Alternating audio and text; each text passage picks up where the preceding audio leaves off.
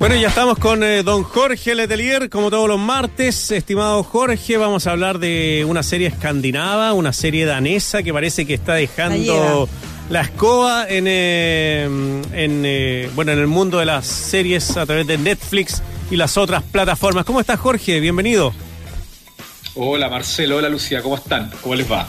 Muy bien, y tengo muchas ganas de hablar de esta serie del momento porque no la he visto ni un capítulo. Y ayer escuché hasta la pareja Marcela Cubillo y Andrés Alaman que la están viendo, porque he escuchado a Paulina Astroza, por ejemplo, la, la, experta en relaciones internacionales, mucha gente, y, y veo que la está pegando además en el mundo de los políticos. O sea, totalmente. Yo creo que es el mundo ideal que los políticos, por lo menos en Chile en estos tiempos, se, ven reflejados, sin duda. Porque además pasa, bueno, hablemos de Borgen. Borgen es esta serie danesa, es una serie de la televisión pública danesa, del canal...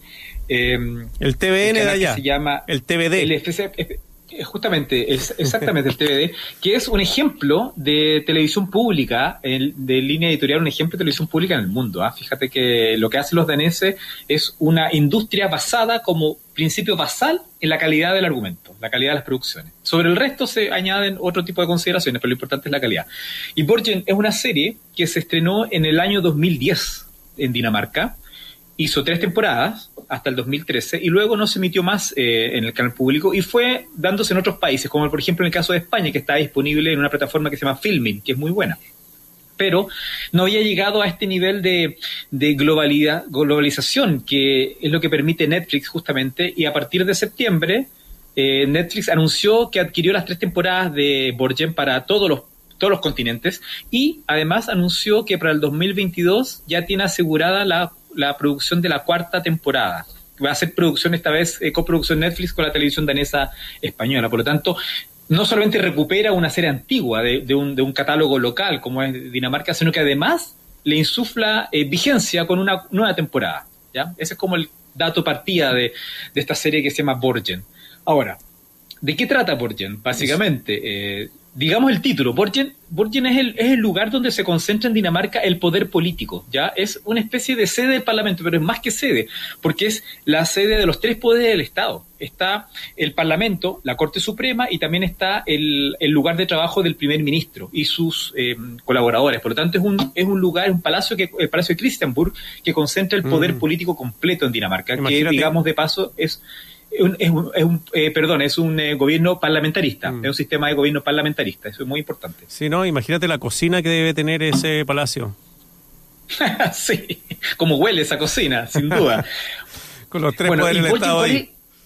Exacto. Eh, ahora, la, la, gracia que tiene al ser un, un, sistema parlamentarista es que eh, en Borges lo que se muestra justamente es cómo estos partidos, algunos más pequeños, otros más grandes, que están en, en una coalición de, de, centro, porque estamos hablando de que, de que lo que refleja Borges es un poco el, el espectro político moderado. Entonces, se produce una, una dimisión. Del, el, primer, la, el primer capítulo de la primera temporada muestra la dimisión por un error eh, involuntario del primer ministro, que se le descubren una, unas compras que no corresponden desde la tarjeta de crédito de su trabajo, eh, por lo tanto, plata fiscales. Luego eso hace que el tipo tenga que renunciar y se forma rápidamente una especie de gabinete de coalición que va, tiene que elegir al nuevo primer ministro. Y ahí es donde aparece la figura de Birgit Nyborg, que es la, el personaje, que es el, protagonista de la serie, que es nombrada primer ministro. Ella, ella es, eh, em, la líder del Partido Moderado, ¿ya? Y al ser nombrada primera ministra, tiene que empezar a negociar, estamos hablando de cocina pequeña, cocina chica, empezar a negociar con todos los partidos que organizan esta coalición, incluso los más pequeñitos, y entre todos empezar a organizarse con las, con las bancas, que serían como los escaños de alguna manera del, del, poder. Pero esto es a nivel de cocina pequeña, o sea, tú me das justicia, yo me quedo con, con el Eso, eso pasa en las alianzas, se, tiene que hacer, cuando se, hay gobierno, los partidos que conforman ese gobierno tienen que llegar a, esa distribución. ¿Cuál es lo, diferente, lo que muestra Borges en la primera temporada, a diferencia, por ejemplo, de la política chilena, es que los partidos son tratados de manera igualitaria en términos de negociación, independiente de lo pequeños o grandes que sean. Mm. ¿Ya? Que acá en Chile cuesta un poco más, porque evidentemente que viene un partido con mayor, mayor eh, representatividad parlamentaria, evidentemente que intenta poner la máquina más. Bueno, eso ocurre también, pero los partidos pequeños, hay un partido laborista, hay un partido verde, hay un partido Unión Solidaria, por ejemplo, partido ficticio, evidentemente. Estos partidos tienen a veces muy pocos escaños, pero logran una capacidad de negociación tal que ahí donde, donde se, se ve la habilidad eh, la habilidad de negociación que tiene cada uno de estos políticos. Y ahí donde el, personaje de, de, Nyberg, que es la futura primera ministra, muestra todo lo fascinante eh, relación que establece con el resto de sus pares. Y ahí es donde el personaje de ella gana increíblemente, porque es un personaje fascinante, que además tiene que eh, generar una dualidad entre lo que significa este nuevo cargo político con su realidad laboral, que, o sea, perdón, su realidad familiar, que tiene que ver con un esposo que está siempre en la casa, que es economista, dos hijos que van creciendo, y cómo esta, esta especie de dualidad empieza a resquebrajarse, porque evidentemente el tema familiar al comienzo es idílico, la apoyamos, estamos contigo, te queremos, todo, pero esto evidentemente tiene costos, costos humanos lo va a tener siempre. Por lo tanto, ahí eh, la primera temporada va mostrando un poco cómo se, estas esferas empiezan a cambiar. Pasa de lo, familiar, empieza a achicarse, empieza a agrandar lo político y todo lo que el costo que implica en, un, en una relación donde todos los políticos que aparecen y los asesores que aparecen no son todos malos ni todos buenos. Son políticos. Son políticos. La política es así. político es así. Sí, el rol de la mujer. Y eso es lo que le diferencia a las series americanas. Claro, el, rol, el rol de la mujer en este tipo de series, las series que son eh, el lava, va, perdón, nórdica, eh, son muy relevantes eh, los roles y sobre todo en la política y uno lo puede apreciar también en las noticias que o tienen primera ministra o tienen eh, presidenta, es una cuestión más normal que por este lado del mundo el rol de la mujer ahí. Voy a entregar un dato. A ver, juegue un dato, la participación laboral de los hombres en Chile es del 71%. La participación laboral de las mujeres en Chile es del 48% y tiene que haber disminuido mucho durante la pandemia. Esto es prepandemia. La participación laboral de las mujeres en Islandia es el 78%. Es superior a la participación de, de los hombres en Chile en el mercado laboral como datito, para que veáis lo instalada que están. Y en Islandia, el derecho a voto, que tu nombre lo. el derecho a voto lo eh, tuvieron a principios del siglo también. Sí, a propósito que tu nombre eh, eh, sobre todo los países nórdicos en mm. particular, el primer país en tener una presidenta mujer electa democráticamente fue Islandia, precisamente en el 74, después de una gran protesta que se hizo de todas las mujeres del país eh, adhirió el, más del 90% de las mujeres para demostrar lo fundamentales que eran. Y por qué necesitaban entonces tener igual paga, igual reconocimiento. Y se fueron a protesta el 90% o más del 90% de las mujeres de todo el país no trabajaron un día ni remuneradamente ni no remuneradamente. Y eso significó que tú como locutor estabas con tus hijos en tus estudios, que no había cajeras en los bancos, que no había cajeras en los supermercados, que y se dieron cuenta de cuánto pesaban las mujeres, cuánto hacíamos las mujeres en el día a día en trabajos completamente invisibilizados o mal remunerados. Así que sí, tienen súper avanzada y la participación de las mujeres en política es mucho mayor a la de cualquier otro, y en el mercado laboral, a la de cualquier otro país, países. Ahora, digamos al, respecto que esta es una serie del 2010, por lo tanto, esa década que ha pasado, evidentemente que hace que el, que el, cambio o la sensibilidad respecto a, la presencia femenina en política, evidentemente que no es el mismo hoy que el 2010. De hecho, esta serie no muestra esta paridad desde un inicio, muestra de alguna manera cómo, a través del personaje de esta futura primera ministra, se empieza a generar un cambio cultural. ¿ya? Es ella y también los asesores como le empiezan a abrir los ojos para decirle, oye, estás en una situación que es envidiable. Está en el momento en que tú tienes que tomar decisiones y tienes que además asumir ciertas prácticas políticas que pueden tener costos, tanto para ti como para el resto que trabaja contigo, pero eso es parte de la política. Por lo tanto, de ahí en adelante se entiende que existe ese empoderamiento de la mujer. No es que el 2010 ya estaba empoderado o estaba la presencia femenina en política ya estaba instalada en Dinamarca, sino que es un proceso en el cual de alguna manera este personaje empieza a liderar. Y eso es muy interesante porque, porque estas decisiones que toma ella también tiene costos muy altos a nivel político y a nivel familiar. El hecho de empoderarse políticamente también. Hay costos altísimos que tienen que ver con luchar contra el prejuicio, un montón de cosas, sí. Te pregunto por qué es tan fascinante esta serie. ¿Qué es lo que ha hecho que sea la serie que todo el mundo comenta? Mira, Primero, eh, hagamos la comparación con las series que uno conoce, que habitualmente son parte del canon de series políticas, ¿no es cierto? Partiendo por eh, House of Cards, de West Wing, de esas series que los, gringos, y lo que, los gringos tanto, tanto nos, han, nos han inoculado un poco culturalmente, como las grandes series. ¿Por qué esta serie ha marcado tanta diferencia y ha sido tan, tan impactante en este, esta semana? Porque estamos hablando que son dos o tres semanas de conversación que en Chile ha impactado profundamente. Yo creo que lo principal es porque, a diferencia de las series gringas, esta serie intenta ser lo más, eh, aunque la palabra sea un poquito cursi, lo, más objetiva respecto con el mundo político. La diferencia de House of Cards o la diferencia de West Wing es que los gringos, por un defecto propio de, de lo que es la ficción gringa, el, ya sea el cine la televisión, siempre están cargando las tintas hacia lo bueno, hacia lo malo. Siempre, siempre hay un, un, tema que es de guion, ¿no es cierto? De, al malo ponerlo como lo peor. El caso del personaje Kevin Spacey, o a los buenos son idealistas ya para un grado ingenuo. Esta serie no, esta serie muestra personajes que están permanentemente tomando acciones correctas, por ejemplo el caso familiar, pero al mismo tiempo pueden ser unos unos verdaderos desalmados a nivel político, ¿ah? asesores políticos que tienen lucidez para guiar a su jefa, pero por otro lado son capaces de tomar decisiones que son capaces de arruinar la vida políticamente a otros. Entonces, en esa dualidad entre lo que es verdaderamente la política, que uno dice la política es sucia, pero es más que eso, la política es, es negociación, es como, como, como lo dice Maquiavelo, porque Maquiavelo es la cita que aparece al comienzo de cada, de cada capítulo de Borges, ¿no? Efectivamente, la, la política es así, ¿eh? la política es un arte de la negociación donde nadie es bueno ni malo per se sino que existen las posibilidades de que tú te puedas convertir o tomar decisiones buenas o malas y vas a, vas a perjudicar o a dañar a alguien. Eso es parte de la política. Yo creo que en eso la serie se maneja en, un, en una en una serie de, de auto autoconciencia de que la política es eso y no necesitas cargarle las tintas ni convertirte esto en un drama shakespeariano como lo puede ser House of, Cards, sin, sin decir que es una mala serie, sino que es una serie distinta porque los gringos tienen una idea de ficción distinta.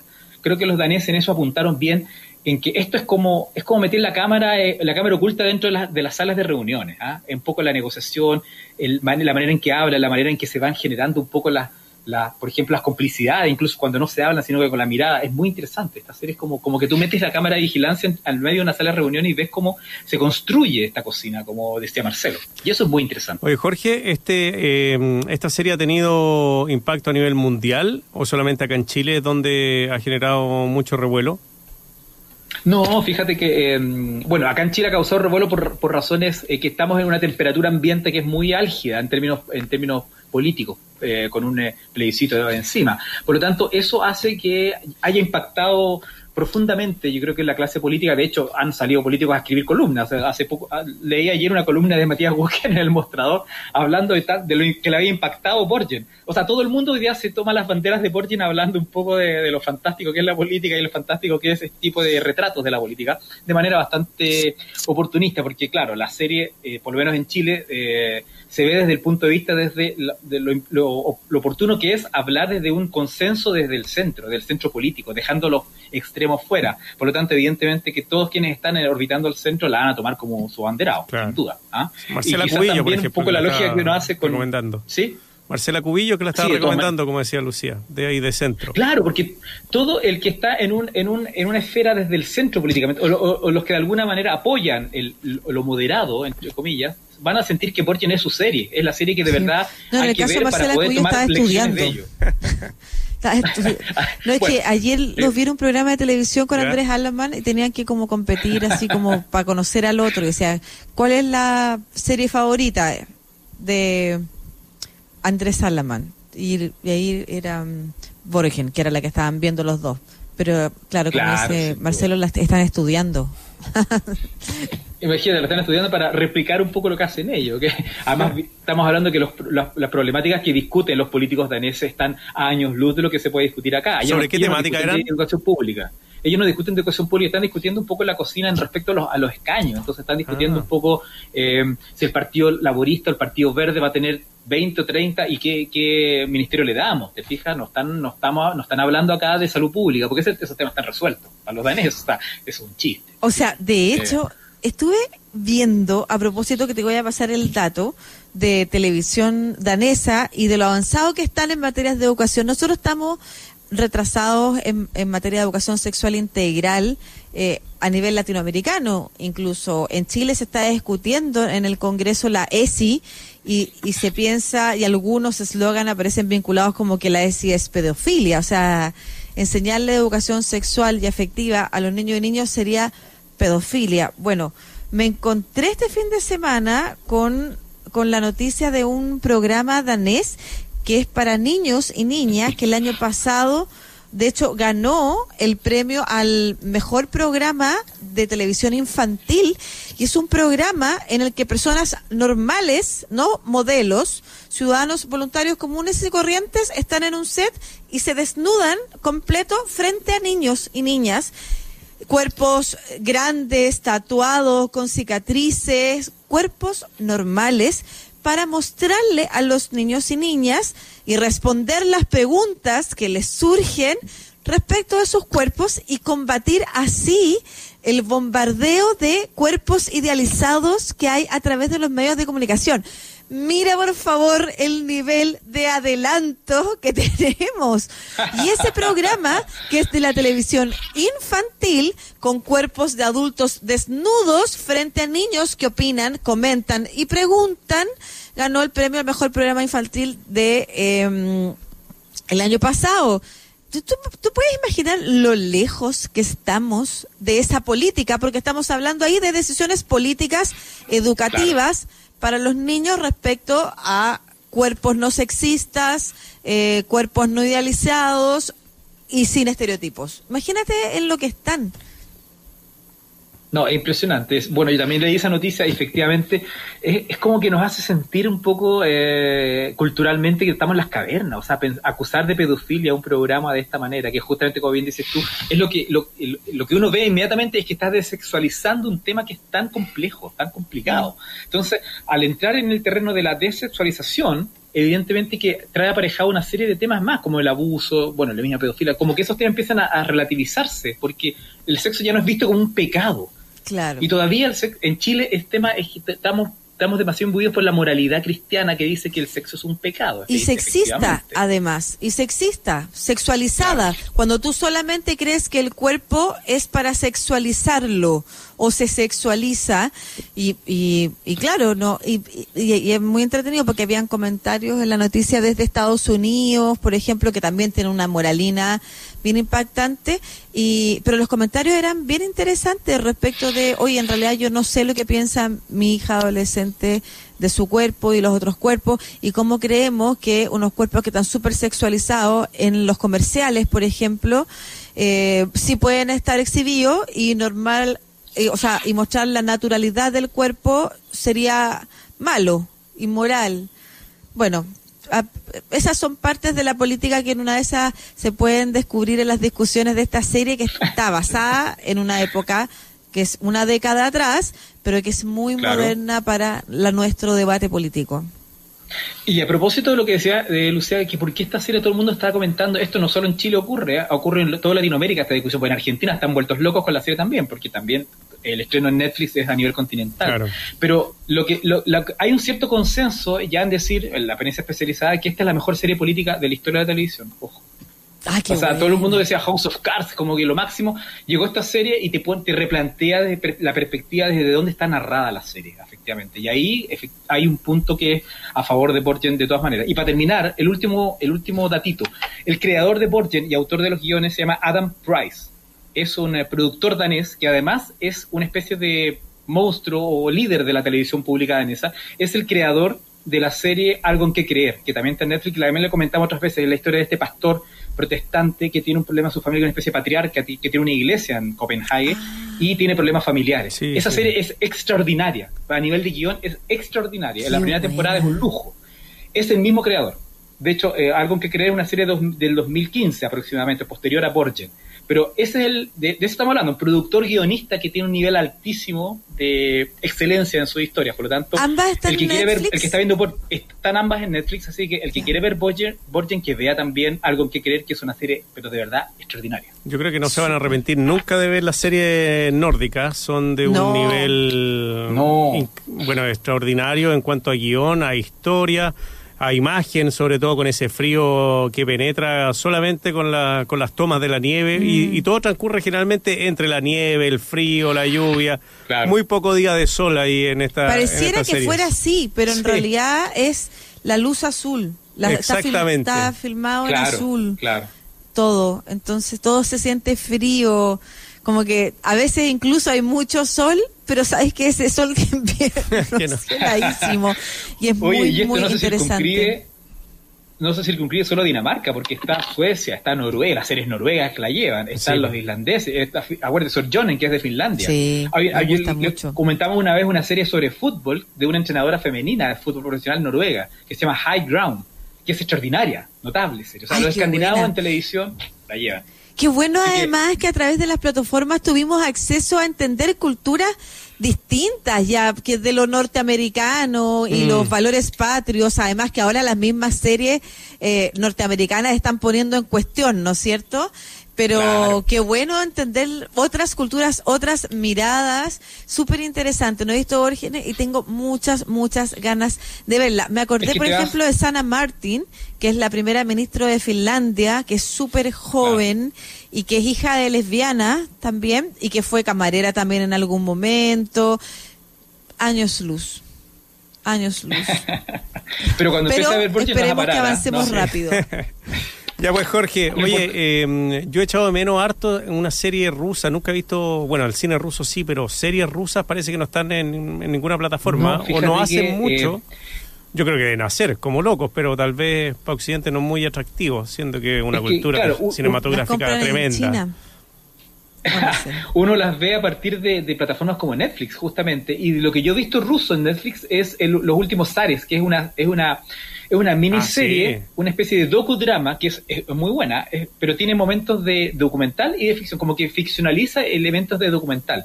Esta se llama Los últimos zares, habla la caída del zar Nicolás y su familia, pero desde el punto de vista de, expertos historiadores que van narrando la historia y después se muestra la recreación está bien buena la serie. Eh, y los rusos, es una coproducción rusa de Netflix. No les gustó nada a los rusos, así que hicieron su versión propia para contar la historia del San Nicolás. Pero sí, no hay mucho producción rusa, efectivamente. Ahí está. Em, pero ahí está justamente, pero, pero a nivel de producción esta serie es increíble, o sea, tiene un nivel de producción y de recreación de época tremenda. No, claro, no le, no le, faltan palacios. no, Solo en San Petersburgo tienen como 60. Claro. Ya pues Jorge, como siempre, bienvenido y muchas gracias por, eh, por tu tiempo y también por el comentario. Y bueno, estaremos atentos y a ver si el fin de semana le pegamos una miradita a la, a la serie, porque la comentamos. No van a parar de verla, van a verla completa, porque es, es de verdad, es para una maratón, de todas maneras. Muy bien. ya, un abrazo, chao, chao. Un abrazo. abrazo, nos vemos. Chao.